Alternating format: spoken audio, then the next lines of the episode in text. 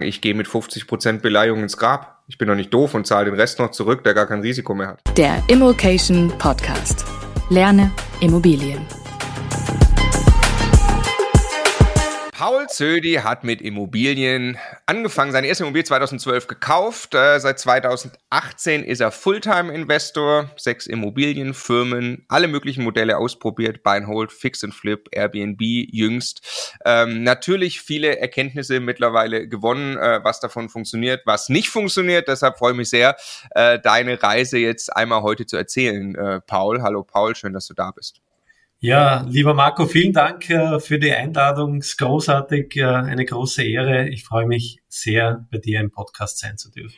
Ja, wir kennen uns schon länger. Du bist auch bei Immocation ja als, als Coach. Äh, da äh, ja, machst du auch viel zu Strategie, logischerweise auch zu Österreich, weil du aus Wien kommst. Ja. Ähm, genau. Wie alt bist du, Paul? Ich schätze mal Ende 20, so kann man sagen. Äh, ja, das zum Glück habe ich ein schlechtes Bild heute, dass du mich so einschätzt. Ja, äh, ich bin schon 41 Jahre jung, äh, mhm. dominiertes Haar mittlerweile, aber immerhin noch Haar. Ja, genau. Also wir machen es jetzt so, wir gucken ein bisschen, was hattest du für Immobilienprojekte, greifen ein mhm. paar raus, dann wollen wir hauptsächlich sprechen über ja, finanzielle Freiheit, äh, die du mittlerweile für dich erreicht hast oder Gelassenheit, äh, wo du da stehst, was so Einkommensströme sind, was dich dahin geführt hat, ähm, das so ein bisschen dekonstruieren, paar Wahrheiten über den Vermögensaufbau und finanzielle Freiheit, die du allgemein sagen würdest, die wichtig sind.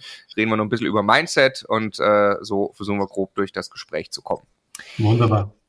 Genau, fangen wir mal an. Vor Immobilien ganz kurz, dass die Leute, also wir haben auch ja ähm, äh, ein paar äh, kurze Videos mit dir aufgenommen für unseren YouTube-Kanal. Zwei davon sind erschienen, zwei weitere äh, kommen noch nach dem Gespräch. Da gibt's dann auch einmal deine Investorenreise sehr kompakt. Aber hol uns mal ganz kurz ab. Vor Immobilien, was war dein Leben und wie ging's dann los? Ja, jetzt könnte ich sagen, vor Immobilien war mein Leben ein einfacheres, war es natürlich nicht. Aber auch Immobilien sind nicht einfach. Ja, du hast es erwähnt, ich komme aus Wien, äh, bin ein echter Wiener sozusagen, äh, geboren dort und lebe auch dort und habe äh, nach dem Gymnasium begonnen, Betriebswirtschaft studieren und habe das Studium auch abgeschlossen, das haben ja auch nicht so viele, und habe dann meine erste, ersten beruflichen Meter in der österreichischen Finanzmarktaufsicht äh, gemacht. Äh, für die, die das nicht kennen, das ist das äh, österreichische Pendant zur deutschen BaFin, zur Bundesfinanzaufsicht. Habe dort im Versicherungsaufsichtsbereich gearbeitet und äh, bin dann irgendwann einmal äh, dem Ruf der Versicherungswirtschaft gefolgt. Und mit 32 Jahren bin ich dann äh, Vorstand der Merkur International Holding, einer Tochtergesellschaft der Merkur Versicherung geworden. Ähm, und war dann zuletzt, bevor ich dann in die Immobilienwelt, in die Welt der Selbstständigen äh, 2018 komplett abgedriftet bin, war ich noch im Unica-Konzern und war dort äh, unter anderem Geschäftsführer einer Servicegesellschaft. Kann man, könnte man sowas sagen wie Workaholic? Also der Job, die Jobbeschreibung hört sich, also warst du mit 32 einfach Vollgas all in Angestelltenjob, ja, oder? Ja, ja, absolut. Also klassisch äh, sehr, sehr viel unterwegs natürlich. Äh, es war internationale Tätigkeit, wo ich sehr viel am Balkan, sprich im ehemaligen Jugoslawien äh, unterwegs war, da, teilweise auch äh, an Wochenenden und so weiter. Also es war natürlich sehr, sehr zeitintensiv. Es war aber unglaublich spannende, tolle Zeit, äh, weil ich sehr viele interessante, spannende Menschen kennenlernen durfte, unterschiedlichste Kulturen. Und äh, da muss ich ehrlich sagen, da habe ich äh, auf der Persönlichkeitsebene sehr, sehr gewonnen und wachsen können. Ja. Ja, das geht mir rückwirkend auch so, wenn ich an meine Konzernzeit denke. Äh, das will ich also dann am Ende auch nicht missen. Ähm, was hat, äh, also hast du irgendwann so Momente gehabt, wo du merkst, das wird nicht so weiterlaufen, bis ich 60 bin? Absolut. Also ich habe ja vielleicht jetzt den Loop, äh, spu jetzt spule ich ein bisschen zurück, weil ich habe meine erste Immobilie schon 2012 gekauft äh, schuld daran waren meine Eltern, weil ich hatte das Privileg, äh, in einer Wohnung als Student äh, von ihnen wohnen zu dürfen. Und dann ist mein Bruder ins Alter des Studierens gekommen und ich war schon berufstätig. Meine Eltern haben gesagt, naja, lieber Paul, äh, Miete zahlen oder Wohnung suchen. Ja? Weil der Bruder hat jetzt den Anspruch auf die Wohnung. Und dementsprechend habe ich mich auf die Suche begeben und meine Mutter hat dann damals äh, für die Österreicher im Imo-Kurier in der Samstagsbeilage, das ist so der Imo-Kurier, eine Wohnung im 19. Bezirk äh, gefunden, stark sanierungsbedürftig zu einem spannenden Preis und die habe ich äh, mir dann gekauft. Zur Wohnung komme ich gleich noch. Äh, wann war dann der Knackpunkt, wo ich mir gedacht habe, es geht nicht mehr? Das war dann, wie diese Welle losgegangen ist. Also ich habe dann 2012 begonnen und habe dann sukzessive mich immer mehr mit dem Thema Immobilien beschäftigt, immer mehr Immobilien aufgebaut, immer intelligenter, immer höher geleveraged, äh, immer mehr, kurz zusammengefasst. Und dann bin ich irgendwann einmal im Unica Tower im Großraumbüro gesessen äh, und habe mir gedacht, ja, ich kann nicht mein Leben lang PowerPoint-Folien schnitzen. Ja, ich war, äh, also Excel-Master war ich nie, aber PowerPoint war ich nicht so schlecht mittlerweile, in irgendwelchen Telcos zu sitzen, wo man international über Punkt und Beistrich diskutiert.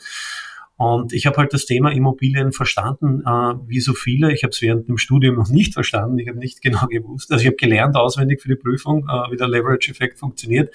Aber wie er tatsächlich sich in, in, in, in der Immobilie entfalten kann, diese Magie, ja, das war mir erst viel später klar. Und dann habe ich mir gedacht, ja, irgendwann war dann so der neuralgische Punkt, möchte ich fast sagen, wo ich gesagt habe, ja, will ich das mein Leben lang machen oder will ich mich mit dem Thema Immobilien beschäftigen? Möchte ich äh, diese Zeit sinnvoll investieren in Akquise, in Netzwerk, in Kontaktknüpfung, äh, in Vermögensaufbau. Und äh, dann habe ich mich äh, dazu entschieden. Ich habe aber nicht den Cold Cut gemacht, sondern ich habe das äh, sukzessive vorbereitet. Also ich habe schon im 2017er Jahr die Konzessionsprüfung zum Immobilientreuhänder gemacht, weil in Österreich ist das Maklergeschäft äh, ein konzessionspflichtiges, nicht wie in Deutschland, wo man äh, ein paar hundert Euro zahlt und einen Gewerbeschein zieht. Ähm, und äh, habe, wie gesagt, auch äh, mehrjährige Erfahrung auch aus der Vorstandsebene in dem, in dem Bereich, Liegenschaftsbereich schon mitbringen äh, können und äh, habe mich dazu entschieden, nicht äh, komplett, also so quasi den Schritt raus nur ins reine Investorentum äh, zu tätigen, sondern äh, gesagt, ich habe in dieser Phase von 2012 bis 2017 so viel unter Anführungszeichen überschaubare Makler kennenlernen dürfen, und habe gedacht, das kann ich besser. Ja, das heißt, das war die Intention.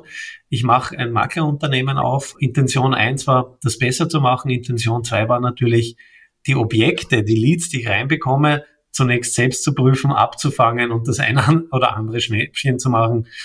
Äh, wir machen ja Real Talk. Äh, also diese, Inten das war eine reine Intention. Also in der Realität schaut's oft sehr anders aus. Also in den letzten sechs Jahren, wo ich jetzt, oder fünf Jahren, wo ich jetzt äh, mein Maklerunternehmen habe, äh, ist das vielleicht ein, zweimal tatsächlich vorgekommen, äh, die sogenannten Schnäppchen im Vorfeld abzufangen. Wie, wie war nochmal kurz der Zeitraum? Ich finde ich find mich selber sehr wieder. Ich hatte auch irgendwann diesen Gedanken, eben klar, die, diese, diese Konzernkarriere, dass diese Art von Job, das wird's eben nicht. Ich gehe in den Immobilienbereich. Ich habe dann bei einem sagen wir mal, sehr großen deutschen Immobilienportal bereits auch einen Arbeitsvertrag vorliegen gehabt, weil ich einfach dachte, äh, also ne, meine Idee war nicht dann Makler zu werden, aber ich hatte quasi den gleichen Gedanken, ich mache jetzt irgendetwas, was mich Immobilien nah bringt, weil ich und will aber natürlich noch weiter irgendwie Angestelltenbonität haben und so, äh, weil ich mich in die Richtung entwickeln will. Irgendwann später kam dann kam dann Immocation und hat sich ähm, haben wir das gemacht, hat sich anders entwickelt. Aber wie war der Zeitraum von du hast äh, die Entscheidung getroffen, du wirst nicht dein Leben lang Angestellter bleiben, bis äh, du warst kein Angestellter mehr. Mhm. Also ich muss da fair, ich habe leider nicht diese Story, ich bin gegen einen Baum geknallt oder ich bin irgendwo vom, der Schaukel runtergeflogen und habe plötzlich die Erleuchtung gehabt, sondern ähm, ich habe es wie immer im Leben gemacht. Ich bin äh, sehr überlegt und äh, strategisch vorgegangen und äh, bin auch äh, in, bezogen auf meine Investmentstrategien sehr überlegt und konservativ und äh, ich habe das geplant. Ich habe das wirklich äh, strategisch ausgesteuert. Was bedeutet das? Ähm, ich habe begonnen auch sehr stark, und das war ein wesentlicher, das muss ich hier betonen, ein wesentlicher Wachstumsvehikel, wenn nicht die Initialzündung, dass ich mit meiner, damals war es meine Freundin, begonnen habe, gemeinsam zu investieren. Ja? Was heißt das? Kapital zu bündeln, Synergieeffekte gleichzeitig der Bank gegenüber im Sinne der Risikotragung besser aufzutreten. Das heißt, größere, günstigere Finanzierbarkeit zu erreichen. Das war ein wesentlicher äh, ausschlaggebender Punkt, der sich natürlich auch in der Ebene widerspiegelt. Ich bin ausgestiegen und äh, meine spätere Frau war nach wie vor im Angestelltenverhältnis. Mhm. Ja, das heißt, ich habe mir mehrere Fallnetze gebaut, wo ich gesagt habe, okay, wenn es nicht funktionieren sollte, ja, dann tut's mir nicht weh. Und der Punkt, wo es dann wirklich war, das war wirklich, wo teilweise Mieter angerufen haben, Makler angerufen haben und ich bin im Großraumbüro gesessen und da hören ja alle mit und das war mir teilweise unangenehm und immer rausrennen und ich habe mir gedacht, das, irgendwann geht es nicht mehr. Und den Bestand haben wir irgendwann auch schon so in die Richtung trimmen können, wo man gesagt hat, uh, da bleibt schon was übrig. Das funktioniert, wenn man das noch zielgerichteter macht und noch besser austariert das Ganze, dann muss das funktionieren. Ja? Und äh, da sind so, so viele Aspekte zusammengekommen und äh, irgendwann einmal habe ich mir dann gedacht, ja, bei einem Call und wo man dann PowerPoint-Folien stundenlang schnitzt und dann gibt man sie ab äh, und, äh, oder präsentiert sie und dann wird das abgenickt oder gar nicht wirklich betrachtet. Äh, ja, also du hast, weil es, es, es gibt ja zwei, zwei Varianten und wir, wir sprechen mit so vielen Leuten ähm, und wir, wir glaube ich, haben die gleiche Variante einfach erlebt. Es, es gab relativ schnell einen klaren Shift im Kopf. Mhm. Ich will da raus. Wie lange das auch immer dauert, natürlich strategisch geplant, natürlich mit doppelten Böden. Ähm, so, ich glaube übrigens auch, dass, dass das Risiko ist gar nicht groß. Du kannst deinen Angestelltenjob äh, mit so einem Werdegang, den du gerade beschrieben hast, kannst einfach hinwerfen, probierst ein Jahr lang was äh, und suchst dir wieder so einen Job. Das ist nur für den Kopf ein Problem, aber sicherlich nicht, dass man da um die Existenzangst haben müsste. Ähm, aber das ist, die, die, es gibt ja auch eine andere Variante, dass viele Leute sagen, nee, nee, nee, ich, ist auch alles fein. Ich finde meinen Angestelltenjob auch gut und da, da gibt es jetzt nicht die, die, die Intention, so schnell wie es geht, irgendetwas zu, zu, zu finden oder zu probieren, was mich da rausbringt, sondern ich will jetzt einfach, ich habe Zeit, das kann 10, 20, 25 Jahre dauern. Äh, ich will jetzt aber Immobilienprojekte nebenher realisieren. Aber dir war immer klar, am liebsten so schnell wie es geht, Genau, soll Immobilien mein Hauptjob wenn, sein. Wenn du mich jetzt so direkt fragst und ich drüber nachdenke, dann ähm, habe ich es vielleicht eher unbewusst äh, hinten raus gar nicht mehr so die Zurückkommensoption offen gehalten.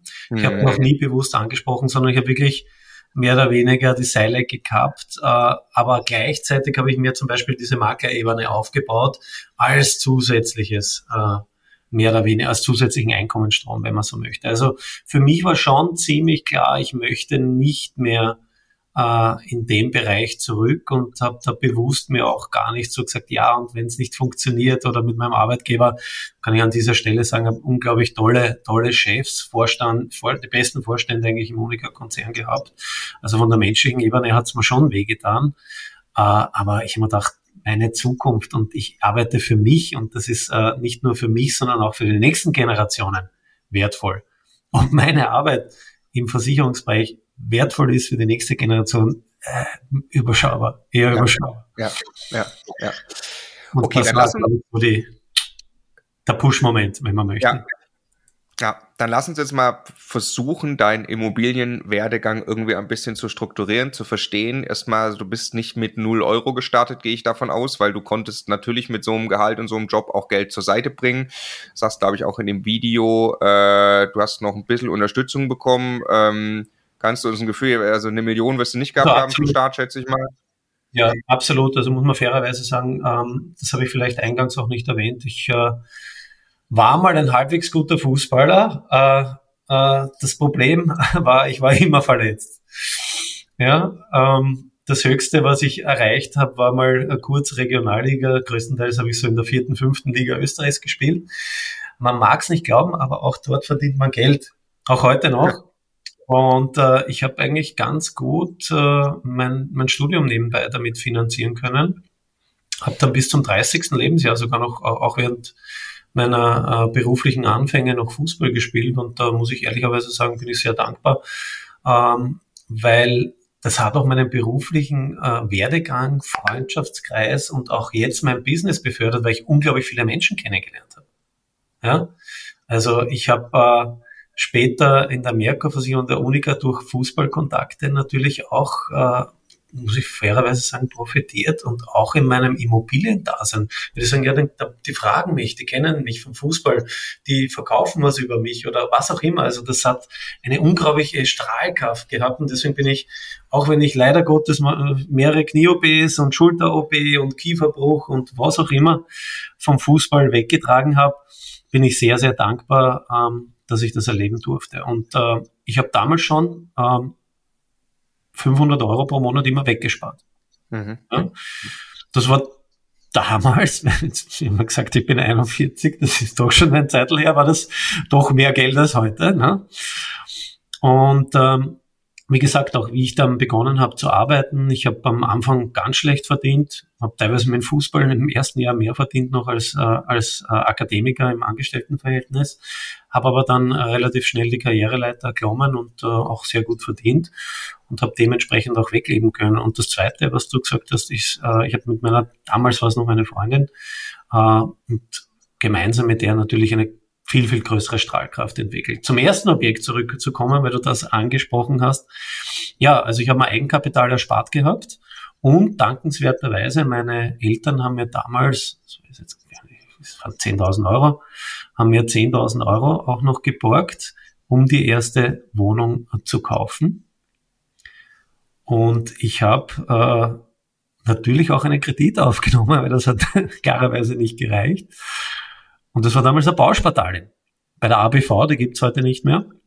Warum? Weil ich mich null ausgekannt habe. Damals hat es keine Immocation gegeben, hat es keine Podcasts gegeben. Ich glaube, YouTube hat es damals schon gegeben, aber äh, keinen Immobilien-Content. Und äh, ja, wo geht man hin? Warum ist Bausparvertrag schlecht? In einem Satz? Äh, gar nicht schlecht, aber äh, ist natürlich mit, mit höheren Gebühren versehen. Ähm, ich habe mich damals nicht, damals war das Zinsniveau noch ein anderes. Also du hast ja einen Cap nach oben, das war so ein bisschen die Sicherheit ähm, und so weiter. Du brauchst auch eine Zuteilung. Also das ist schon im Hintergrund ein bisschen komplexer alles. Es war jetzt per se nicht schlecht und im Endeffekt ähm, eigentlich egal. Warum? Weil das erste Objekt war gedacht dafür, dass ich dort selber drin wohne. Das heißt, ich habe dort sehr, sehr viel Zeit verbracht. Ja, ich habe mit Freunden, äh, Handwerkern, äh, sehr, also ich habe sehr viel selber gemacht. Ich habe mit Freunden aus dem Fußballverein, es ist sehr viel schiefgegangen. Ja? Sehr, sehr viel Kopfweh. Ich war vor der Arbeit äh, auf der Baustelle, dann war ich in der Arbeit, dann war ich beim Fußballtraining, dann war ich nach der Arbeit auf, auf der Baustelle. Das über einen Zeitraum von drei Monaten, das hat sehr, sehr viel Kraft geraubt. Und äh, am Tagesende habe ich die Wohnung, um das abzukürzen, nie bewohnt, sondern bin dann zu meiner damaligen noch Freundin äh, gezogen, weil sie gesagt hat, das halte ich nicht mehr aus, du bist nie, sehe dich nie, du bist nie greifbar und jetzt willst du noch ein, äh, äh, zieh bitte gleich zu mir und äh, long story short, ich habe die Wohnung dann verkauft und mein erster Fix Flip war geboren. Ja, wie viel, wie viel verdient? Ja, äh, einen ich äh, nenne es einen mittleren fünfstelligen Betrag. Mhm, mh. Nach Steuern, damals habe ich auch schon in Österreich, jetzt ist ja die IMOS, die Immobilienertragssteuer mit äh, 30 Prozent in aller Munde. Ich habe auch damals schon, damals hat es noch Spekulationssteuer geheißen, in Höhe von 25 Prozent klarerweise zahlen müssen.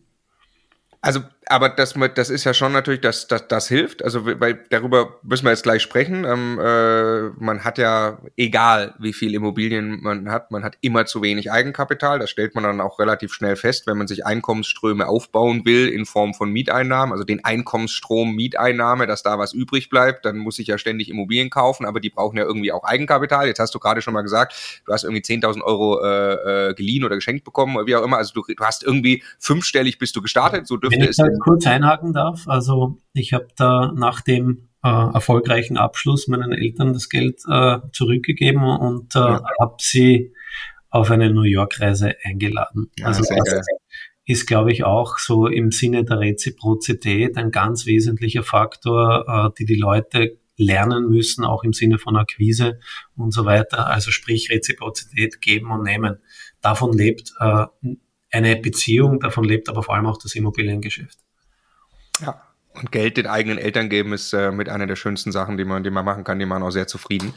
Ähm, jetzt, also 2018 hast du angefangen als Makler. Ähm, mhm. War dir eben, also ich will auf diese Eigenkapitaldimension raus, war dir äh, dann quasi irgendwann 2017 hast du gesagt, so jetzt möchte ich gerne so ein bisschen auf den, auf den Hockeystick mal einbiegen, möchte irgendwie, dass das Ganze größer wird und war dir von vornherein klar, du brauchst neben einfach Bestandsaufbau, Buy and Hold, brauchst du irgendetwas, Makler, Handel, was auch immer, was dir Eigenkapital bringt? Also das Interessante ist, wenn wir jetzt so drüber philosophieren, kommen immer so viel Gedanken, wie es damals wirklich war. Und äh, ich habe einen, und ich habe euch einen ausschlaggebenden Faktor auch vorenthalten, den muss ich jetzt noch kurz bringen. Ich habe nämlich meine erste Immobilien Buy and Hold GmbH in Österreich gibt es ja diese rein vermögensverwaltende äh, mit dem äh, begünstigten Steuersatz nicht, weil du zahlst bis per se gewerblich eigentlich und zahlst 25 Prozent, äh, ab heuer 24 Prozent Körperschaftssteuer. Ähm, und ich habe 2017 meine erste Immobilien GmbH gegründet. Und damals war ich bei mehreren Steuerberatern. Ich war bei einem Freund, der äh, ein, ein höheres Tier bei einer äh, Beratungs, äh, einer der Big Four ist. Und ich habe denen halt gesagt, ja, ich will das machen, weil Desorierungseffekt, ich will weniger Steuern zahlen, Einkommensteuer in Österreich 50 Prozent, ja, nicht wie in Deutschland 42. Äh, und ich habe das vorgerechnet, ich will einen Bestand aufbauen. Und alle haben mit dem Kopf geschüttelt und gesagt, das ist ein Schwachsinn wegen ein paar Wohnungen. Die Gründungskosten, die laufenden Kosten. Äh, wenn du die Wohnung verkaufst, dann zahlst du erstens einmal Körperschaftssteuer drinnen und wenn du das Geld rausnimmst, noch einmal Kapitalertragssteuer. Die ist in Österreich auch 10% höher, nämlich 27,5%. Das zahlt sich überhaupt nicht aus. Naja, allen, also wie alle gesagt haben, das geht nicht, haben wir gedacht, dann mache ich's. Dann mache ich's, das muss ich ausprobieren. Und das, diese GmbH, die habe ich gemeinsam mit äh, der Eva, äh, damals war es dann äh, meine Frau auch schon, äh, gegründet. Und das hat mir uns den riesigen Boost auch gegeben. Also die haben wir dann relativ schnell auch groß gemacht und die hat uns auch dann am Tagesende so in die Richtung finanzielle Gelassenheit. Äh, Wann gegründet? Welches Jahr? 2017. 2017 und was heißt groß gemacht? Die hat dann gehandelt auch oder die war? Um, ähm, unter, ja, genau. Also in, wie gesagt, ich habe es eh erwähnt, in Österreich wird nicht unterteilt in Vermögensverwaltung mhm. und gewerblich. Also ich habe äh, diese GmbH ist eine, eine eigentlich eine reine G, äh, Buy and Hold GmbH. Äh, grundsätzlich einmal, äh, also war es als reine äh, Buy and Hold GmbH geplant, aber ich habe dann in weiterer Folge dort auch den Immobilienhandel gemacht, äh, um relativ rasch meinen Loan-to-Value in einen gewissen Bereich zu bekommen. Okay, ganz kurz, ganz kurz nur erklärt, äh, Loan to Value heißt also im Prinzip von den von den Schulden runterkommen auch, ne? Ähm, mhm. Und einfach, äh, also das eine ist ja das, das, das Long Game, Buy and Hold, ich lege das hin und lasse durch die Mieteinnahmen den Kredit zurückbezahlen. Und das kann ich natürlich beschleunigen, indem ich nebenbei Immobilien ankaufe, verkaufe, die Marge, die dabei entsteht, nehme ich, um zum Beispiel Schulden zurückzubezahlen. Oder ich kann auch Immobilien gar nicht selber wirklich kaufen und verkaufen. Ich kann äh, einfach der Makler sein, der dann dafür ja eine Maklerprovision bekommt. Äh, was hat da, also nochmal zu meiner Frage ganz kurz zurück, hast du von Anfang an gewusst, ich brauche eine Eigenkapitalmaschine, die ich mir auch aufbaue nebenbei? War das immer schon der Plan ab 2017, sag ich mal? Ja, also absolut. Ich habe dann, äh, also ab, unbedingt der Plan, weil ich glaube, äh, Eigenkapital ist ein scheues Reh. Ne? Mhm. Äh, jeder Investor ist geplagt von der notorischen Eigenkapitalknappheit und äh, die Saving Rate ist der eine Aspekt, aber wenn man in dem Game wirklich drinnen ist, so viel muss man ehrlicherweise sagen, kann man sich gar nicht ersparen, wie man gerne kaufen möchte. Ja? ja? Dann muss man fairerweise sagen, wir waren damals in einer Zeit, in der sind wir heute in Österreich mit Sicherheit nicht mehr und in Deutschland auch sehr, sehr stark abgeschwächter, wo eine 100 oder 110 Prozent Finanzierung, ich sage es mal vorsichtig, an der Tagesordnung war. Ja, das ja. war definitiv möglich, wenn man es äh, darstellen hat können, wenn man vielleicht äh, einen guten Track Record hatte. Also blind ist es nie gegangen. Äh, aber wenn es rechnerisch möglich war, wenn man gute Bonität, einen schönen Track Record hatte, definitiv. Ja, das ist heute in Österreich nicht mehr so, wurde durch die äh, Kreditvergabekriterien der Finanzmarktaufsicht äh, letztes Jahr seit 1.28.22 massiv verschärft. Ja. Und äh, ich habe mir dann, ich habe ja 2012, das war mein erster Fix and Flip und damals habe ich gesagt, das ist mein letzter Fix and Flip, weil der Aufwand, die Zeit, die Ärgernis und so weiter und obwohl es erfolgreich war, ähm, das war aber nicht geplant erfolgreich, weil ich es nicht äh, strategisch dort eigentlich hinbekommen äh, wollte. Ähm, habe ich dann natürlich auch wieder gesagt, okay, äh, bezogen auf meine Immobilienstrategie, Vermögensaufbaustrategie, kriege ich über meine Kontakte immer wieder Objekte hinein, die nicht in mein Buy-and-Hold-Portfolio passen. Was bedeutet das? Ähm, in Österreich wird tendenziell eher gemietet so im Ein-, Zwei-Zimmer-Wohnungsbereich. Ich nenne das Transitwohnungen. Das sind Leute, die, ähm, also erste Lebensphase vom Kleinkind, also vom Baby bis äh, zur Schule wohne ich zu Hause in der Regel. Ne? Aber wenn ich beginne mit der Lehre, ja, wenn ich beginne dann später mit dem Studium, das, da öffnet sich das erste große Transitfenster, weil die Leute suchen kleinen, leistbaren Wohnraum. Und dieses Transitfenster bleibt so lange offen, bis ich den ersten Job habe, bis ich die erste Freundin habe, vielleicht das erste Kind. Und das schließt sich dann aber relativ rasch, weil in Österreich haben wir sehr, sehr viele Gemeindebauwohnungen, sehr viele Genossenschaftswohnungen, die stark vergünstigt sind. Wir sind im Altbau, haben wir den Mietendeckel, vor dem sich die Deutschen fürchten, nämlich den sogenannten Richtwertzins. Das heißt, am freien Mietmarkt mit großem Wohnraum kann man machen, äh, wird auch gemacht, aber man braucht ja nur schauen, was bauen die Bauträger. Die Bauträger bauen kleine Wohnungen. Ja? Warum? Der Bedarf liegt im freien Mietzinsbereich bei den kleinen Wohnungen. Wie mhm. gesagt, das ist keine Pauschalaussage. Natürlich gibt es auch äh, das eine aber und das andere, aber in der Regel ist das meine Klientel. Das heißt, meine Klientel sind Studenten, Berufsanfänger. Wo sind die? In Ballungszentren. Ja? Und da habe ich gewusst, ja, irgendwann einmal ewig 100 oder so, also auch wenn ich 100% finanziere, brauche ich ja die Kaufnebenkosten, die liegen in Österreich circa bei plus minus 10%, ähm, brauche ich Eigenkapital. Ja, und da war für mich wieder klar, ich habe Objekte angeboten bekommen über mein Netzwerk, wo ich gesagt habe, aha, das ist interessant. Das liegt in einer Eigennutzergegend, ja, wo vermehrt eher vermögende Eigennutzer wohnen, nicht diese Mietwohnungen, weil es eher am Rand ist, im Grünen. Und da habe ich für mich die Zielgruppe auch relativ schnell ausdefiniert, dass ich gesagt habe, ja, ich äh, gehe in den drei, vier Zimmerwohnungsbereich, saniere zielgruppenorientiert für Emotion, also verkaufe dann für, äh, äh, für, wie sagt man, Emotion und nicht Kalkulation. Was bedeutet das? Ich verkaufe lieber an Eigennutzer und nicht an Kapitalanleger, weil die Kapitalanleger kalkulieren, die rechnen alles äh, krumm und doof. Emotion kauft nach teilweise Postleitzahl. Wenn Ihnen die Wohnung gefällt, wenn Sie sagen, ja, meine Kinder gehen in dem Bezirk in da gibt's gute öffentliche Kindergärten und Schulen. Das darf man bitte nicht unterschätzen. Das sind sehr, sehr wichtige Kriterien. Und äh, basierend auf diesem Know-how und aus den guten Erfahrungen habe ich das sukzessive weiter aufgebaut und damit mir eine Eigenkapital Du hast das Maschine, glaube ich, genannt. Also Maschine, ja, ist übertrieben, aber da, ich nenne das auch so ein bisschen Zickzack-Strategie, das empfehle ich immer äh, bei uns im Rahmen der Immocation-Ausbildung Du wirst irgendwann an den Punkt kommen, wenn du weiter wachsen willst, brauchst du folgende Faktoren. Saving Rate ist das eine. Das andere sind Partner.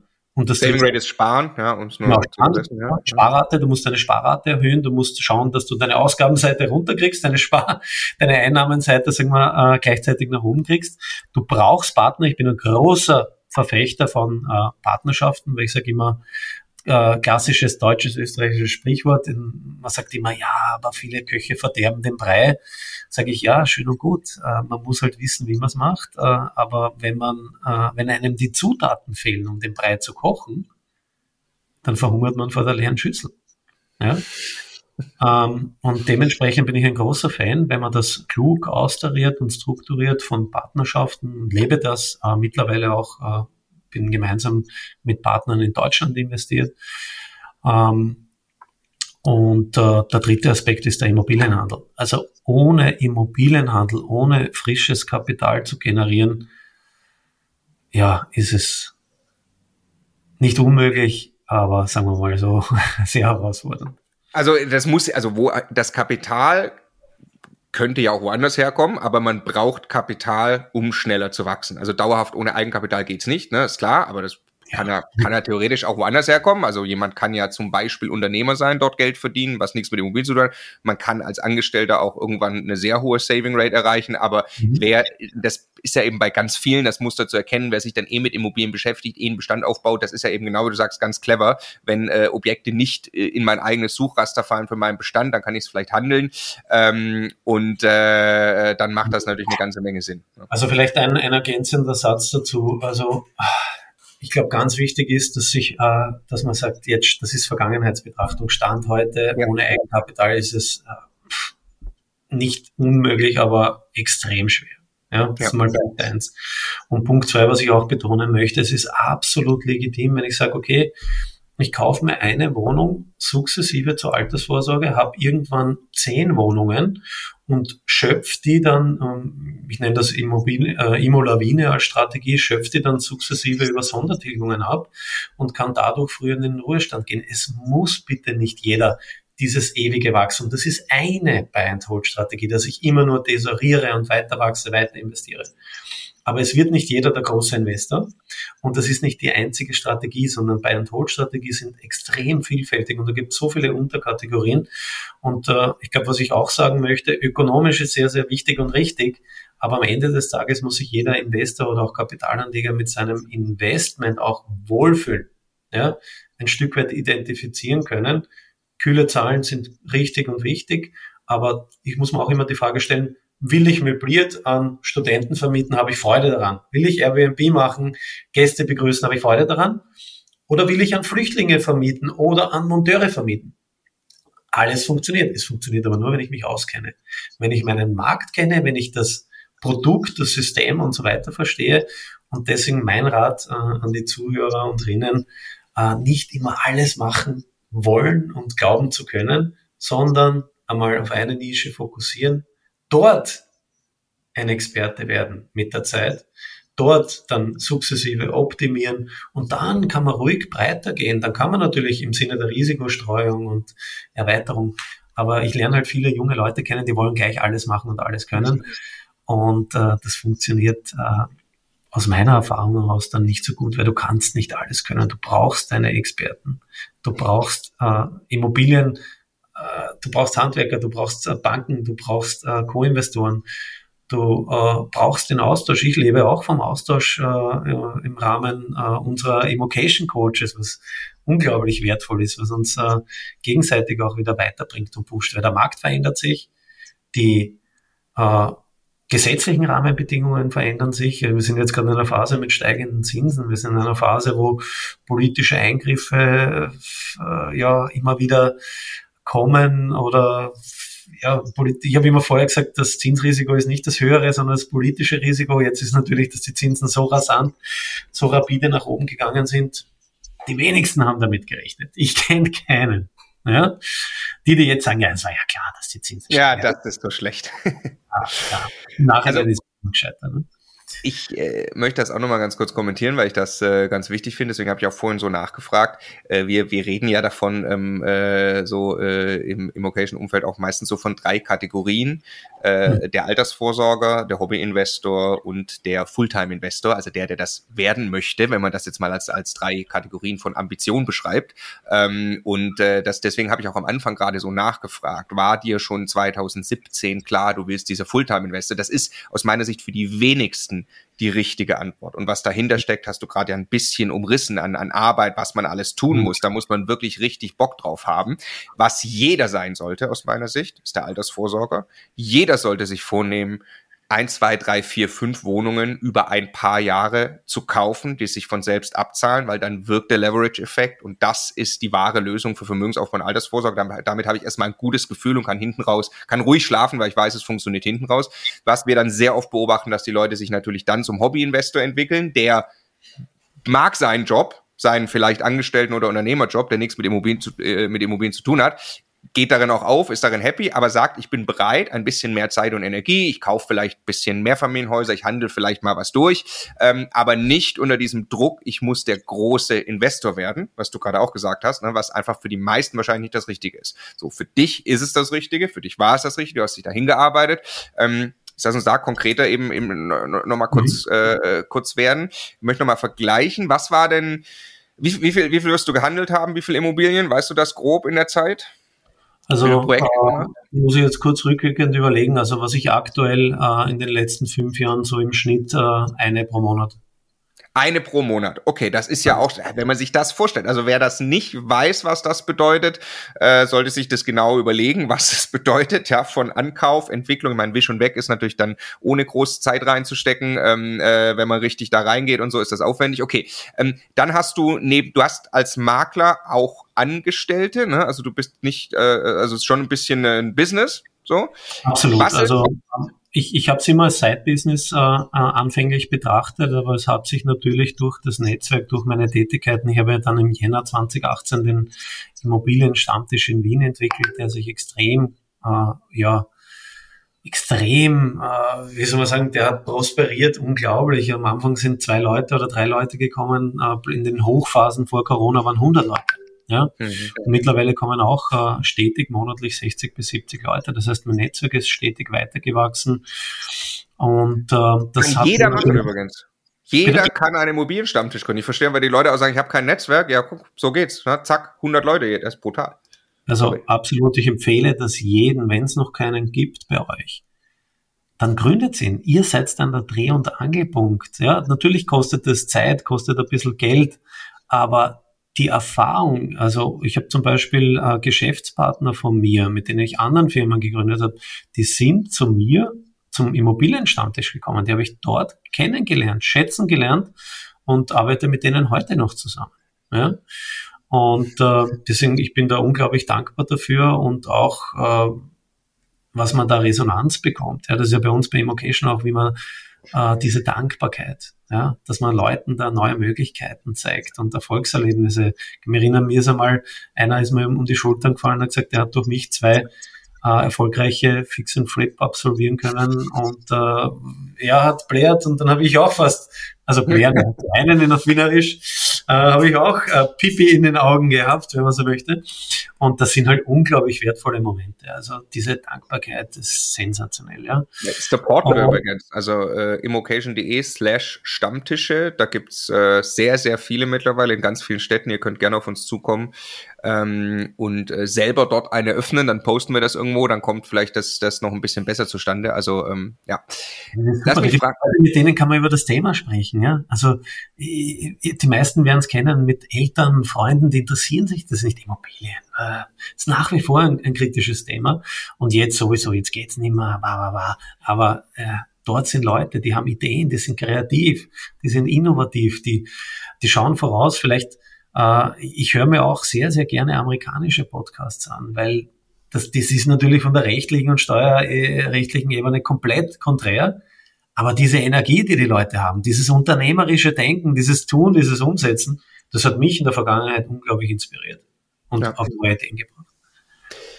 Ja, also, ähm, wir müssen jetzt weiter dekonstruieren, um den, ja. den, den, Weg von dir äh, genau zu verstehen, hinkommen zu den Einkommensströmen, die du dann jetzt im Jahr 2023, in dem wir mittlerweile sind, mhm. ähm, äh, hast. Äh, was war, jetzt haben wir gelernt, du machst also, brauchst ja irgendwie Eigenkapital, du machst mhm. Immobilienhandel in ja sehr nennenswerter Stückzahl, wenn das einer im Monat ist. Äh, du hast nebenbei ja. auch ein Maklerbüro.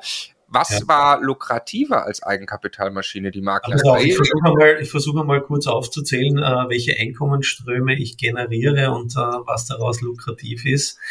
Ähm, also dieses ein, eine im Monat ist im Durchschnitt gerechnet. Ich glaube, jeder, der intelligent genug ist, weiß, ich schaffe so zehn bis zwölf im Jahr und das verschwimmt natürlich äh, ja. extrem. Ja. Ähm, meine Einkommensströme sind folgende. Das eine ist natürlich die Maklertätigkeit. Ja, da habe ich, du hast mich gefragt, ja, da, da habe ich aktuell drei Angestellte. Ja, plus viel hängt auch an mir, bin da sehr stark operativ noch involviert. Dann sind es natürlich die Mieteinnahmen.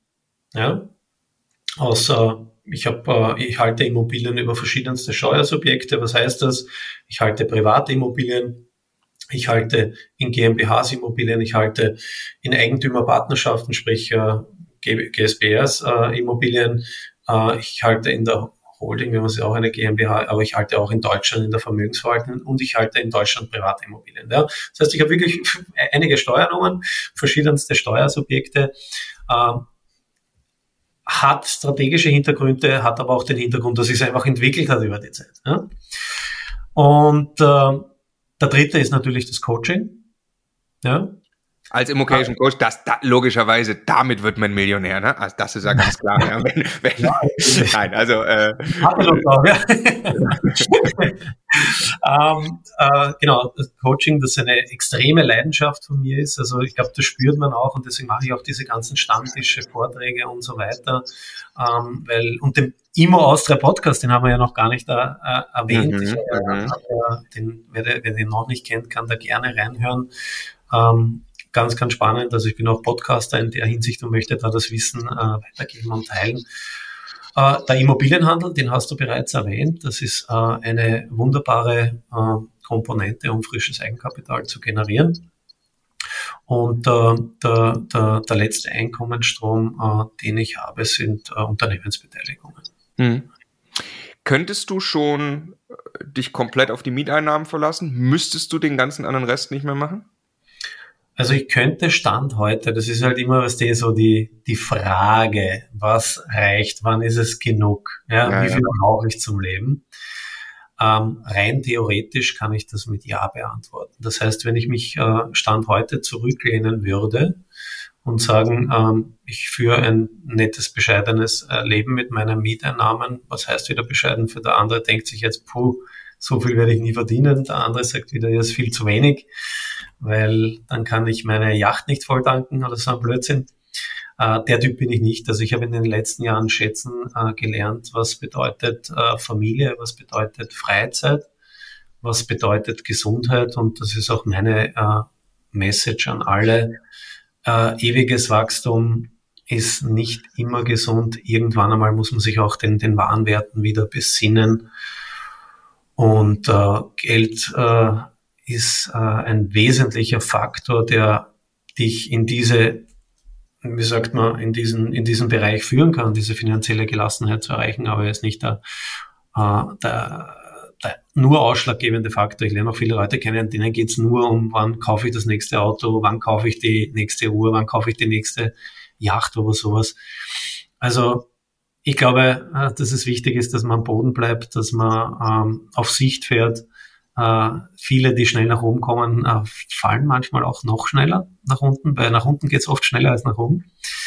Und deswegen glaube ich, dass es ganz, ganz wichtig ist, demütig äh, mit der Verantwortung umzugehen und auch äh, die Verantwortung als Investor und Vermieter möchte ich herausstreichen.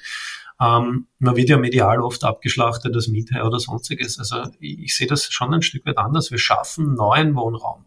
Wir schaffen schönen Wohnraum im Sinne von Sanierungen, von Neubauen. Wir befeuern die äh, in Österreich zehn Prozent der, der Bauwirtschaft äh, machen, machen das machen das BIP aus. In Österreich, in Deutschland wird es wahrscheinlich relativ ähnlich sein. Äh, die Banken leben von uns, die Kreditwirtschaft und viele, viele mehr. Also ich glaube, wir äh, füllen eine zentrale Rolle auch aus, vor allem auch in den Ballungszentren, um Wohnraum zur Verfügung zu stellen. Also sagen wir mal, dass du, du könntest jetzt sagen, Mieteinnahmen, da hast du, du könntest mit einem normalen Angestelltengehalt, vielleicht wie du das von früher kennst, da könntest du sagen, da, da kann ich ein Leben führen, wie ich das führen will.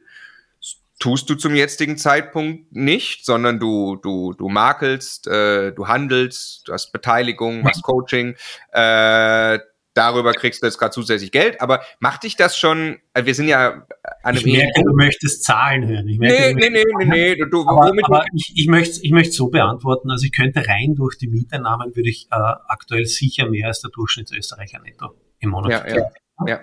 Okay. Ich, um, warum mache ich das andere noch alles? Das mache genau, ich nicht, das ist meine Frage. sondern ähm, weil es mich erfüllt, weil ich sage, ich habe in zehn, soll ich das in zehn Jahren machen? In zehn Jahren bin ich 51. Ich hoffe, ich bin noch fit genug und mache das Ganze. Aber es ist momentan für mich eine Leidenschaft. Und was für mich ganz, ganz wichtig ist, und das äh, möchte ich so mit der Coaching-Komponente verbinden. Ich bin ein Typ, der redet nicht über Theorie. Ich kenne mich in der Theorie aus. Ich bin, äh, wie gesagt, Akademiker und äh, habe auch äh, fundiertes juristisches und steuertechnisches Wissen. Aber was wichtig ist, ist die Praxis, die Umsetzung, die Erfahrungswerte. Weil um das geht es am Ende des Tages. Und ich will den Leuten, wenn ich sie coache, wenn ich ihnen was beibringe, dann will ich nicht auf der theoretischen Ebene, dann können sie gleich ins Mietrechtsgesetz schauen, sondern ich will ihnen zeigen, wie habe ich gemacht? Wer, was sind die Fallstricke? Auf was musst du aufpassen? Wie kannst du es umsetzen? Ja? Und das ist auch mitunter eine Inspiration für mich, wo ich sage, ja, ich habe zum Beispiel jetzt mit Airbnb und Ferienvermietung begonnen, weil ich sage, ich will es für mich lernen und das Gelernte möchte ich weitergeben, damit die Leute die Fehler nicht mehr machen, die ich in der Vergangenheit äh, gemacht habe. Ja? Und das, das spornt mich äh, massiv, massiv an, auch äh, neue. Das ist auch Deutschland. Äh, perfektes Beispiel. Ich, habe jetzt keine finanzielle Notwendigkeit äh, gehabt, in Deutschland zu investieren. Ich gehe aus meiner Komfortzone raus. Ich verlasse äh, mein Netzwerk. Äh, ich sage immer, Standardspruch, Distanz kostet Geld. Hm. Weil ich kenne die Märkte nicht so gut. Ich muss outsourcen, ich muss Verantwortung. Distanz kostet Geld. Hat mich noch keiner eines Besseren belehren können. Und äh, dementsprechend, wie mache ich das? Ich mache das über Partnerschaften, über Vertrauen. Leute, die vor Ort sind, die ein Netzwerk haben, die sich auskennen und so weiter. Aber warum habe ich Deutschland gemacht? Ja, weil ich es lernen wollte. Weil ich es lernen wollte, weil es für mich eine Herausforderung war. Und äh, weil ich diese äh, äh, Herausforderungen äh, nehmen wollte und dieses Wissen, das ich daraus generiere, sehr, sehr gerne weitergebe. Ja, und ich finde, wenn man den Punkt erreicht, wir sind ja an einem ähnlichen Punkt, äh, an dem man das machen kann, aber nicht mehr machen muss, fangen die Dinge plötzlich auch an, nochmal wieder viel mehr Spaß zu machen. Und äh, ja, jetzt, wie, wie, wie, wie, was glaubst du, sind entscheidende Erfolgsfaktoren, an diesen Punkt zu kommen? Wie ist dieses Vermögen entstanden? Du bist ja Buy Hold mäßig in A-Lagen viel unterwegs zumindest. Ähm, Du hast mir gesagt, auch nochmal gerade, äh, da ist dann äh, Loan-to-Value-mäßig, hat sich das äh, sehr gut in die richtige Richtung entwickelt. Das war ein bisschen deine Strategie. Also was würdest du sagen, hat dazu geführt, dass du diesen Zustand erreicht hast, dass du jetzt nach ja echt so kurzer Zeit sagen könntest, ich kann von den Mieteinnahmen leben? Mhm. Also, das ist natürlich, ich habe keine einfache Antwort und das ist, das Ganze ist nicht schwarz und weiß und äh, es wäre vermessen zu sagen, ich habe das von Anfang an so geplant und strukturiert gehabt. Das war genau mein Fahrplan. Das ist alles gewachsen. Das hat sich geändert, das hat sich gewachsen, es sind neue Ideen gekommen äh, und so weiter. Also Stand heute bin ich äh, in Österreich äh, investiert in verschiedensten Bundesländern, also nicht nur A-Lagen. Deswegen, also der Großteil meines Portfolios ist klarerweise in Wien, weil ich mich dort am besten auskenne, dort begonnen habe äh, und so weiter. Ich bin aber auch in Niederösterreich investiert, ich bin im Burgenland investiert, äh, ich bin in Oberösterreich investiert und ich bin in der Steiermark investiert. Und in Deutschland bin ich nicht in der A-Lage. Äh, in Deutschland bin ich B- und C-Lagen. Ich habe mich dort in den, ja, in den wilden Osten getraut in in die, äh, und bin dort in Thüringen. Äh, wer das werden vielleicht so viele Österreicher gar nicht kennen. Äh, ein sehr, sehr kleines Bundesland äh, und bin dort in der Landeshauptstadt. Wir haben dort ein Mehrfamilienhaus mittlerweile in Erfurt am, am Rande, so ein bisschen in Zelagen dann schon äh, Wohnungspakete auch akquiriert. Und in Gotha habe ich auch was. Also ähm, das, äh, das ist so quasi mal mein Portfolio. Äh, den Immobilienhandel mache ich primär in Wien. Ähm, ich mache über Beteiligungsgeschäfte im Sinne von äh, Beraterverträgen, partiarischen Darlehen und so weiter auch äh, darüber hinaus. in Graz zum Beispiel und auch Linz war ich schon sehr stark drinnen, aber hat noch nie geklappt, muss ich fairerweise dazu sagen, beim Immobilienhandel. Und jetzt musst du mir nochmal in die Spur helfen. Auf welche Frage wolltest du genau hinaus? Also die entscheidende, also du, du, du lebst von den Mieteinnahmen. Das bedingt ja na, nicht nur, natürlich. Nein, nein, nein, du könntest, du, Entschuldigung, nein, nein, du könntest. Du hast weitere Einkommensströme, mhm. so, aber du bist jetzt am Punkt, wo du sagst, du könntest davon leben. Und das bedingt ja Immobilien mit guten Renditen und oder niedrigen Bankraten, weil sonst bleibt von der Miete ja nichts übrig. Da muss ja irgendwie nennenswert Cashflow entstanden sein. Du hast gesagt, äh, gutes Nettoeinkommen, mehr als der Durchschnitt und so weiter. Was hat dich dahin geführt, dass das entstanden ist? Was glaubst du waren die wesentlichen Faktoren? Jetzt werden sich, jetzt werden sich einige wundern, weil ich habe ganz unkonventionelle, unkonventionelle Methoden angewendet. Man mag es äh, glauben oder nicht. Ich habe äh, meine erste Buy-and-Hold-Immobilie damals voll mit Eigenkapital gekauft. Ja. Und ich habe dann auch weitere Immobilien über die Jahre hinweg, das sind jetzt nicht das sind äh, nicht äh, jetzt unzählige, äh, Paul ist kein Fan davon, über Einheitenzahlen zu sprechen, äh, sei an der Stelle erwähnt. Ja, also, äh, ich kann. Was auch richtig kann, so ist. Also, ist ja, also wie gesagt, Einheit ist wurscht.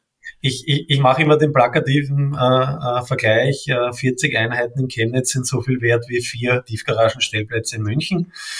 Ähm, und äh, ich spreche nicht gerne über Einheiten, aber wenn, wenn das interessiert, wie gesagt, ich kann Wien nicht mit Chemnitz vergleichen, ähm, ich kann auch Wien nicht mit München vergleichen.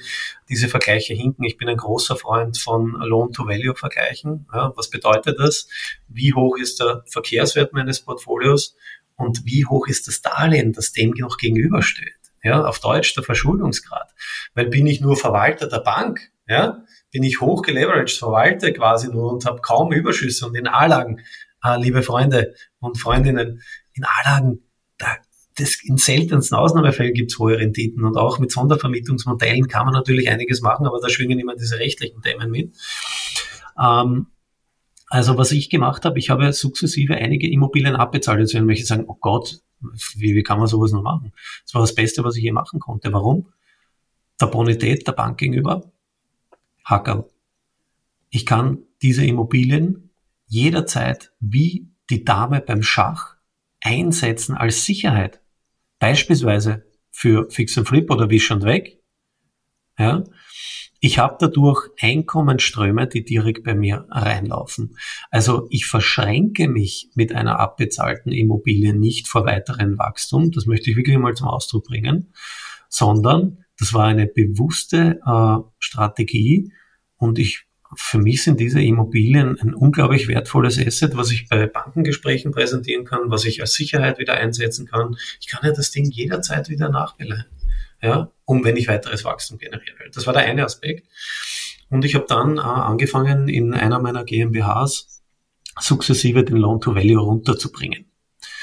Was bedeutet das und was hat für einen, Hinter was für einen Hintergrund hat das? Äh, aus Bankensicht sagt man ab einem Loan-to-Value von unter 60 Prozent ist man de facto nicht mehr in der Risikozone. Ja, die Bank sagt, ja, du bist nicht mehr äh, Risiko in Deutschland, vielleicht sogar ganz spannend, äh, ab einem Beleihungswert von 60 Prozent. Ja. Also wirklich der Beleihungswert, nicht der Verkehrswert, das muss unterschieden werden. Wenn ich da unter 60 Prozent komme, Entschuldigung, nur um es zu erklären, Beleihungswert ja. heißt die Einschätzung der Bank, was die Immobilie aktuell wert ist, davon 60 Prozent Schulden maximal, dann wären wir dort. Genau. Also der Verkehrswert, jetzt sagen wir mal, die Bank sagt als Beispiel, eine Million ist das Ding wert. Mhm. Dann sagt er, aber beleihen würden wir nur 80 Prozent. Ja? Mhm. Also 800.000, dann wären die 800.000 der Beleihungswert. Und wenn ich darauf zum Beispiel nur mehr 400.000 Schulden habe, sprich die Hälfte, dann habe ich einen Loan-to-Value von 50 Prozent mhm. und bin damit unter dieser 60 Prozent Grenze. Jetzt muss man mal die Bank verstehen. Naja, jetzt sagt die Bank, naja, ich habe ja meine Hand auf dem Grundbuch. Naja, ich habe mir eine Grundschuld eingetragen. Jetzt, wenn ich nicht mehr bezahle, naja, dann kralle ich mir die Immobilie, äh, er hat noch 400.000 Schulden, selbst im Fire Sale, wenn ich nur mehr 600.000 bekomme, ich bekomme das Geld. Ja? Und äh, das Wissen habe ich mir zu Nutzen gemacht und habe dann natürlich, in, was man fairerweise auch sagen muss, ich habe auch Glück gehabt. Ja? Was heißt Glück? A-Lagen, Wien, die letzten fünf, sechs, sieben Jahre, enorme Wertsteigerung. Was ich aber noch gemacht habe, ich habe äh, sehr intelligent eingekauft. Ich habe nicht alles fremdfinanziert, das heißt auch Eigenkapital mitgebracht. Ähm, ich habe äh, teilweise Aufwertungsmaßnahmen gestartet und ich habe auch in der einen GmbH den Immobilienhandel gemacht und die daraus resultierenden Gewinne nicht wieder in weiteres Wachstum reingesteckt, sondern getilgt. Ja? Äh, ja, und dadurch habe ich, äh, wie gesagt, es ist keine Handlungsempfehlung an dieser Stelle, ist aber eine Option, die man äh, einmal durchdenken kann. Wenn man in einen gewissen Bereich kommt, unter 50 Prozent Loan to Value, wo man sagt, okay, da fühlt man sich risikotechnisch gut, die Bank fühlt sich mit einem risikotechnisch gut, kann man auch Strategien machen, wo man die Tilgung stark nach unten drosselt und dadurch massive Cashflow-Überschüsse auch in Anlagen generieren kann kenne ich einige Immobilieninvestoren, die sagen, ich gehe mit 50 Prozent Beleihung ins Grab. Ich bin doch nicht doof und zahle den Rest noch zurück, der gar kein Risiko mehr hat.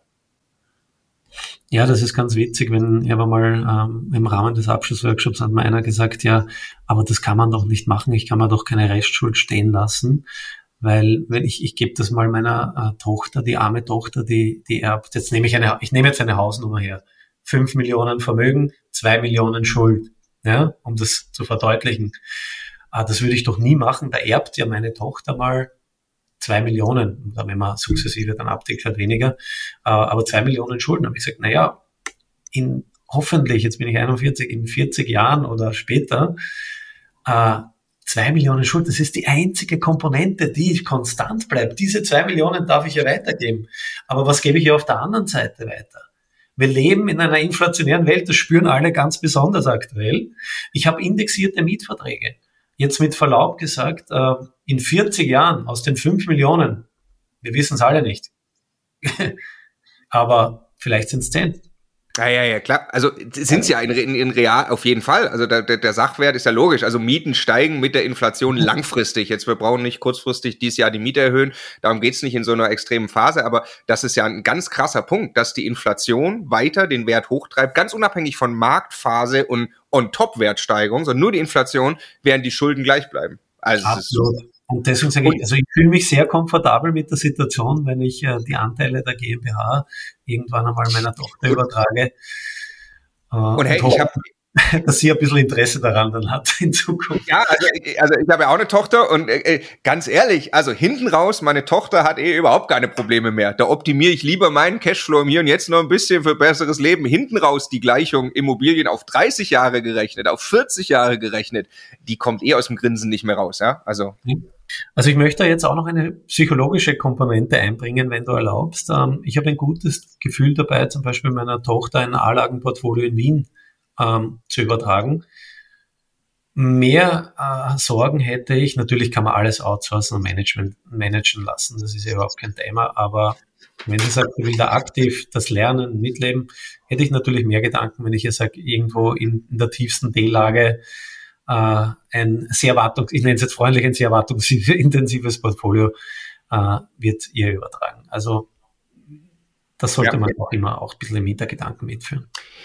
Ähm, Jetzt lass mich noch auf einen Aspekt. Ich weiß ja, du musst auch, äh, musst auch bald los. Ähm, jetzt aktuelle Marktphase. Nehmen wir an, du würdest, äh, äh, du würdest jetzt so starten. Jetzt haben wir gerade gehört, Eigenkapital, scheues Reh braucht man immer wieder. Jetzt waren die letzten Jahre, bevor jetzt dieser Zinsanstieg kam, äh, gerade in den Jahren genau davor, äh, war immer für Bestandsaufbau, hat jeder brutal geklagt über schlechte Renditen.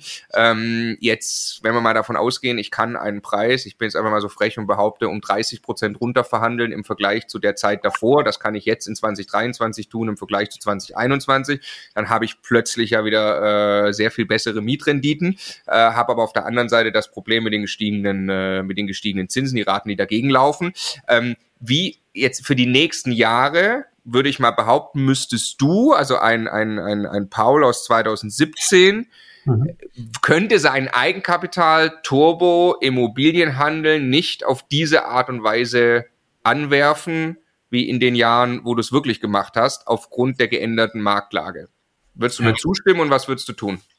Gut, das ist jetzt eine breite Frage. Ich versuche die äh, peu à peu ja. abzuarbeiten. Also zunächst einmal rein mathematisch. Äh, ist es schwierig. Natürlich, wenn ich eine Immobilie mit Cash kaufe, äh, 30 Prozent weniger, habe ich jetzt bessere Mietrenditen.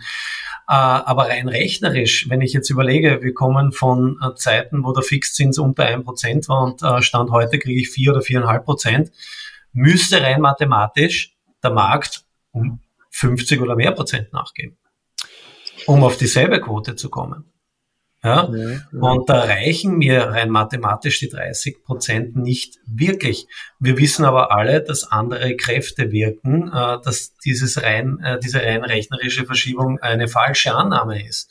Weil wir haben es mit massiven, äh, teilweise ähm, äh, Nachfrageüberhängen bei Mietwohnungen zu tun. Wir haben es jetzt, äh, wird immer weniger gebaut, die Baukosten explodieren, die, jetzt setzt langsam die Lohnpreisspirale auch ein und so weiter. Das heißt, das sind alle Faktoren, die wieder in die Gegenrichtung deuten. Deswegen gibt es ja auch gespaltene Lager. Die einen sagen, die Preise stagnieren, manche sagen, es wird sogar vielleicht ganz gut stagnieren, dann wieder nicht in der Schlagzahl nach oben gehen, aber doch äh, sukzessive. Und es gibt natürlich die Hardliner, die sagen, es wird massiv fallen. Ich stehe da ein bisschen zwischen den Stühlen. Ähm, ich verstehe beide Seiten.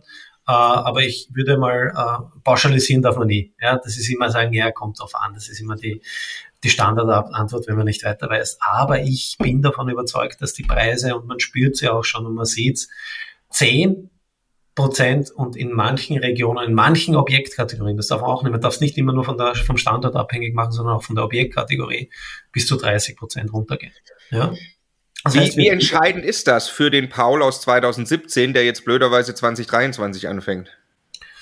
Ja, es ist natürlich momentan eine Phase, wo ich sage, ich muss nicht immer in der ersten Reihe stehen, sondern ich äh, mache vielleicht einmal, bevor ich einen Schritt nach vor mache, zwei Schritte zurück und beobachte den Markt. Ja, ich äh, sage, es, man, es kann auch einmal in, in der einen oder anderen Form gut sein, wenn ich zum Beispiel, ich habe es äh, äh, schon oft erwähnt, in Österreich ist der variable Zins äh, deckt fast die Hälfte der Markt, also der, der, der ganzen ähm, Krediten, Hypothekarkredite ab. Ähm, gibt es unterschiedliche Statistiken, aber es sind circa 40 bis 50 Prozent, weil es gibt ja auch Mischformen. Und äh, da kann es auch einmal Sinn sein, dass man defensiv, wenn ich Eigenkapital habe, dass ich äh, über Tilgungen ein bisschen Tempo aus dem ganzen Spiel rausnehme. Was ich aktuell mache, und der Red Flag an dieser Stelle, Immobilienhandel ist brandgefährlich. Sprich, Wish und Weg und Fix and Flip. Weil darauf zu spekulieren, dass ich die Preise, die heute zum Beispiel im Price Hubble noch ausgewiesen werden oder in den Portalen verlangt werden, äh, in nach zwei, drei Monaten Sanierung noch bekomme am Markt, das ist schwierig, weil die Zahlen, äh, Daten und Fakten sprechen für eine andere äh, Gangart. Die Nachfragen sind bei Finanzierungsvermittlern, bei Banken teilweise um 60 bis 80 Prozent eingebrochen. Äh, ich kann es aus der Maklerperspektive äh, erzählen. Objekte, wo wir früher 20, 30 Anfragen hatten, äh, haben wir vielleicht drei, vier jetzt. Ja, die einzige Komponente, die sich bis dato nicht verändert hat, ist, und deswegen hängen viele noch an ihren Preisvorstellungen, die, die nicht verkaufen müssen, zwanghaft, ich brauche nur einen Käufer. Diese Komponente hat sich nicht verändert und viele hoffen noch auf den einen Käufer, der kommt. Und es gibt, ich sage immer, der Markt ist nicht tot, der Markt ist eingeschlafen. Äh, das heißt, die Transaktionszahlen gehen zurück, die Nachfragen gehen zurück und das sickert jetzt langsam durch. Wir haben jetzt Jänner äh, 2023. Ich glaube, dass es sehr, sehr wichtig ist, jetzt sich äh, extrem reinzufuchsen, sich weiterzubilden, die Märkte kennenzulernen, die Märkte zu beobachten und ruhig, man kann ruhig auch frech sein. Man kann ruhig auch frech, frech sein. Äh, die Energiepreise, äh, also bei der Angebotsabgabe meine ich, ähm, kann man ruhig auch frech sein äh, das Rad kann sich auch, äh, oder die Windrichtung kann sich sehr schnell wieder drehen, wenn hoffentlich dieser Krieg bald beendet wird. Die Energiepreise pendeln sich gerade ein.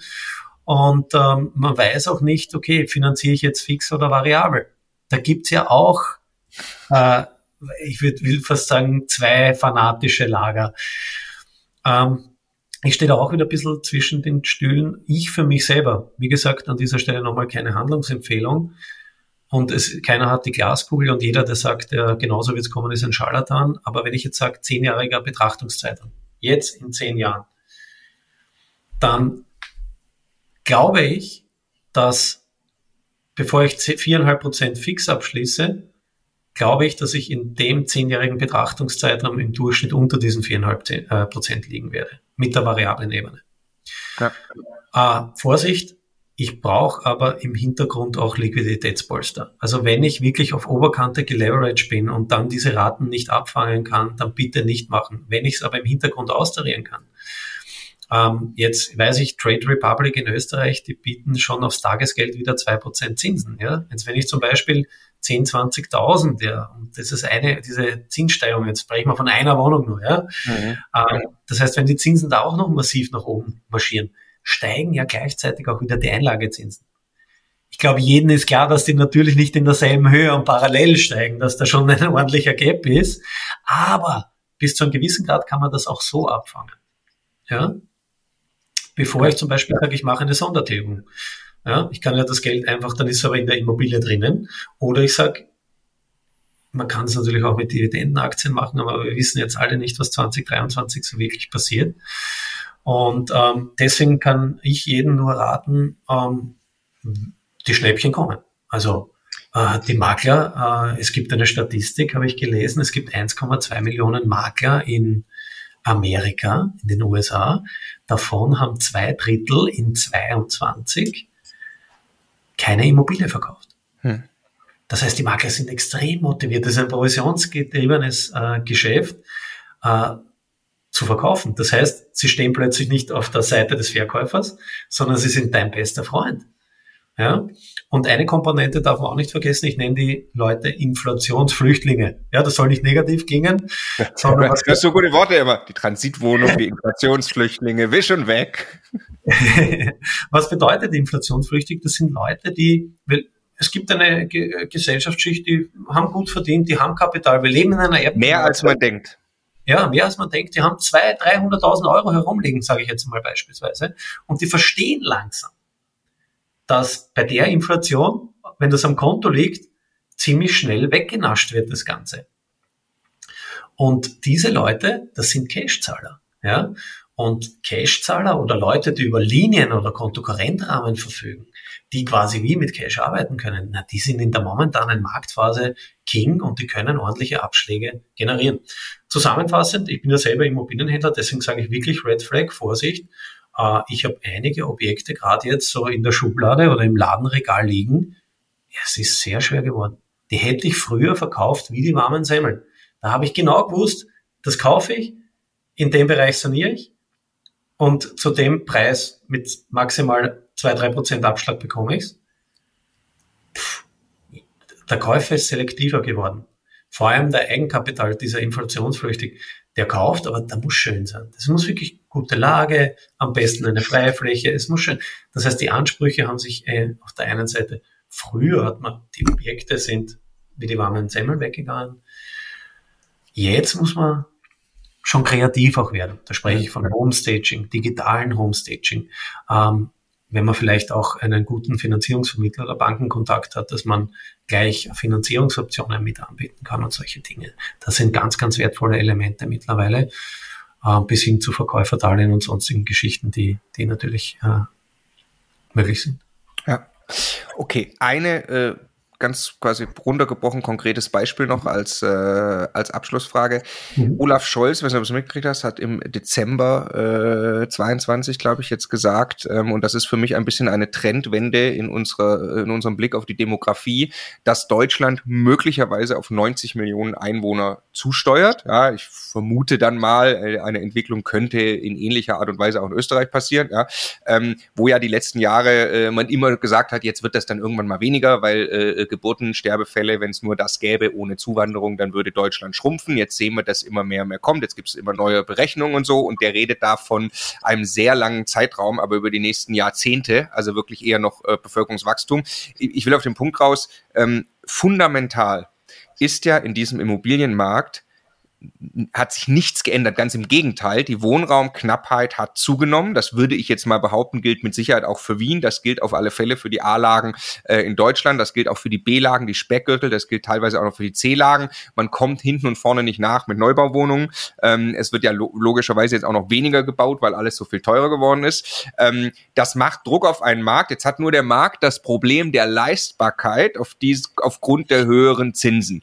Und ist das jetzt ist das etwas, wo man, wenn man jetzt mal nicht sagt, ich möchte so schnell wie es geht jetzt irgendwie dann dann dann dann dann äh, in, in, in vier Jahren Fulltime Immobilieninvestor sein, so ich bin vielleicht der Hobbyinvestor, ich bin vielleicht auch und das sind ja die meisten, einfach der Altersvorsorger, sollte der sich mit Market Timing jetzt probieren oder, und das ist meine konkrete Frage, ähm, er stößt jetzt auf eine Immobilie, er äh, hat vielleicht auch mal äh, den einen oder anderen Tipp gehört, er gibt äh, ein paar freche Angebote ab, wie du es gerade gesagt hast, und siehe da, er kann jetzt eine Immobilie kaufen, die ihm gut gefällt, in der schönen Bisch, sagen wir in Erfurt, ja, äh, äh, in der guten Lage in Erfurt, äh, kriegt er die 30 Prozent unter dem Preis, den er 2021 noch bezahlt hätte.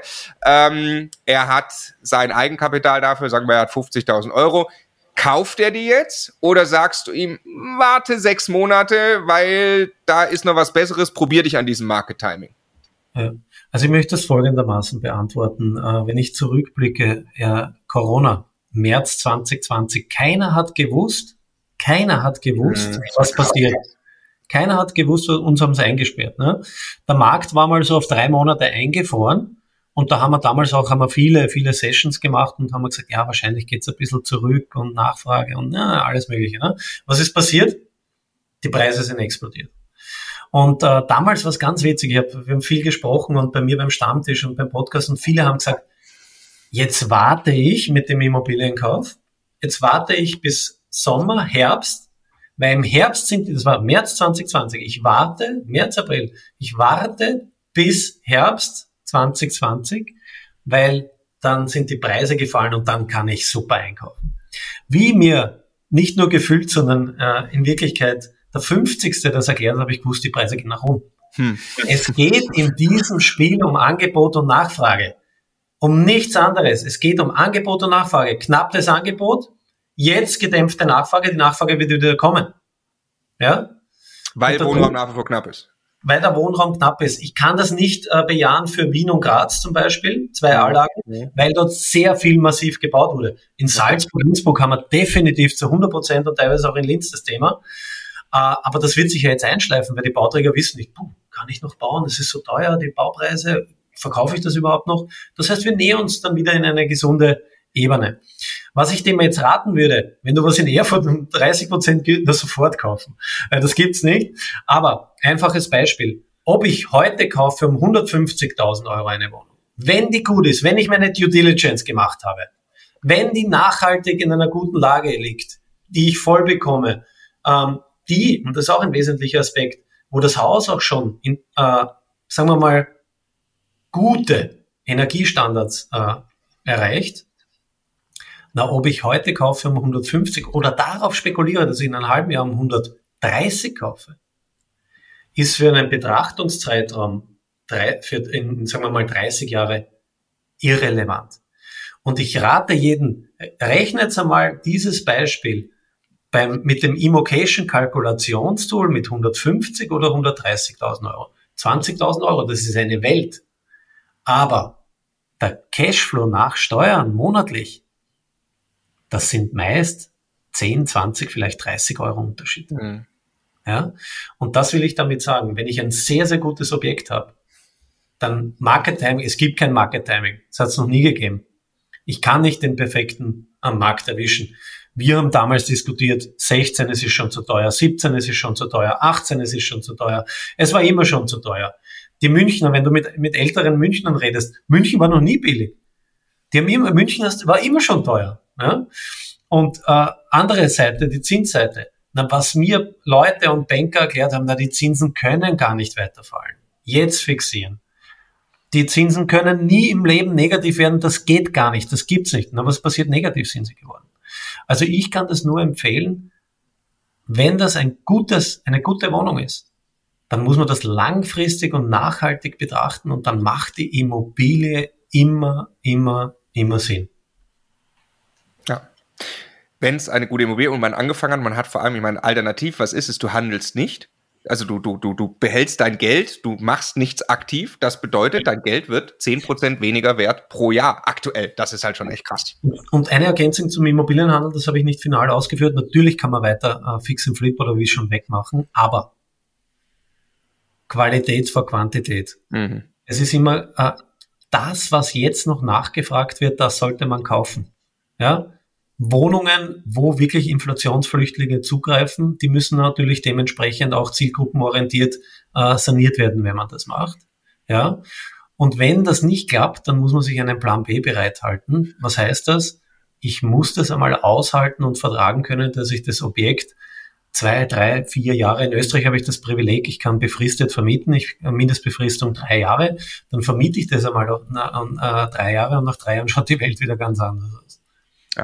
Also flexibler handeln, glaube ich, ist eine super Empfehlung. Flexibel bleiben. Also jetzt Bestand aufbauen günstig einkaufen, was man tatsächlich jetzt schon tun kann, ist eine sehr gute Idee. Wenn ich weiß, ich bringe mich damit nicht unter Druck, ich muss das zu irgendeinem Zeitpunkt wieder verkaufen, sondern ich kann dann reagieren auf das, was passiert. Und dann lege ich den Grundstein, wie man dann oft sagt, Vermögen entstehen in Krisen, genau, weil dann tut's eben weh. Ja, jetzt gerade tut es weh, vielleicht so eine Entscheidungssache. Wenn du dann aber dich flexibel aufstellst, dabei nicht hops gehst, also dafür sorgst, dass du immer deine Bank gerade bedienen kannst, dann wirst du plötzlich zum gewissen Zeitpunkt eine sehr, sehr große Chance erwischen, ähm, musst aber eben irgendwie jetzt anfangen.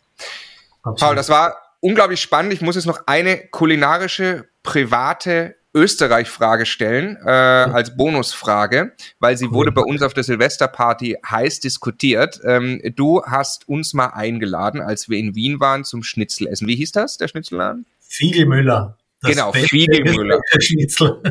Ist das ja. Schnitzel beim Fiegelmüller, ja. ist das aus Kalb oder aus Schwein? Ja, da werden jetzt einige überrascht sein. Es ist, aus, äh, ist ein Schweinskarree. Tatsache, ich habe es nicht glauben können. Es wurde mir erzählt, das kann ich mir nicht frispäßen. Also echt? Ja, ja. Ist das Original oder Schnitzel, also Schwein? Ist ein Halbschnitzel, aber beim Fiegelmüller, dieses wirklich, diese, ich nenne es Frisbee, ich kann es jedem nur empfehlen. Der das ist der Hammer, das ist mega. Es schmeckt sensationell und es ist ein Schweinskarree, ein ganz, ganz äh, zartes, weiches, flachsenfreies Fleisch also ich konnte es nicht glauben an der Silvesterparty, dann ja. ist es aber jetzt hiermit bestätigt. Vielen Dank, Paul, für diese Information. Mein, mein, meine Strategie für 2023 ist äh, weniger Schnitzel essen, weil mein Bauchumfang in 2022 hat sich ähnlich entwickelt wie die Zinsen. Äh, in, demnach, in, in, demnach hoffe ich auf eine äh, Körpergewichtsrezession. Und äh, genauso hoffe ich, dass die Zinsen auch wieder, also wenn man jetzt überlegt, wenn ich jetzt um 30 Prozent günstiger eine super, eine gute Immobilie kaufe und die variabel finanziere und natürlich, wir, wir sind ja alle äh, nicht dumm, wir wissen, dass die Zinsanstiege noch kommen. Äh, aber wenn sich das, weiß ich nicht, Mitte 2024 wieder ändert und 25 wir in einem Bereich von vielleicht zwei bis drei Prozent wieder sind, dann hast du natürlich alles richtig gemacht. Aber wie gesagt, sind die Schnitzelpreise schon gestiegen? Also gute Frage. Also ich das gehe davon aus. Ich, ja. das, ich gehe stark davon aus. Also ja. Lebensmittel und Restaurantbesuche sind also in Österreich ähnlich wie in Deutschland äh, extrem teuer geworden. Ja. Also vielen Dank. Jetzt waren wir doch noch halb, ganz kurz wenigstens im Thema Mindset, was zumindest deinen Bauchumfang anbelangt, was du dir vorgenommen hast. Äh, ja, ich freue mich aufs Jahr mit dir, Paul. Vielen Dank für das tolle Gespräch und schöne Grüße nach Wien. Mach's gut. Danke, danke, Ciao. lieber Marco. Ich danke, alles Liebe.